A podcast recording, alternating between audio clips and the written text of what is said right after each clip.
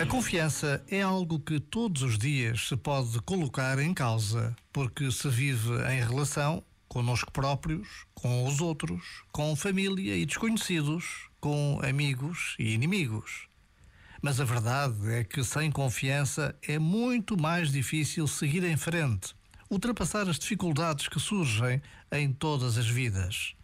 Precisamos de aprender a confiar, tal como precisamos de ser pessoas de confiança para os outros. Esta breve pausa lembra-nos a importância de confiarmos em Deus, todos os dias. Já agora, vale a pena pensar nisto. Este momento está disponível em podcast no site e na app.